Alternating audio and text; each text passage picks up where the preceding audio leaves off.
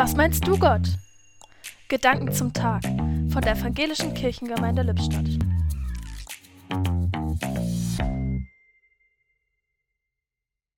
Learn to listen.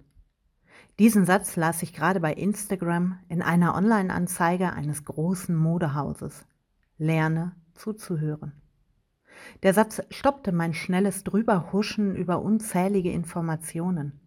Es ging in dem dazugehörigen kurzen Artikel darum, sich die Ruhe und die Zeit zu nehmen, genau zuzuhören und dadurch zu verstehen, zu lernen.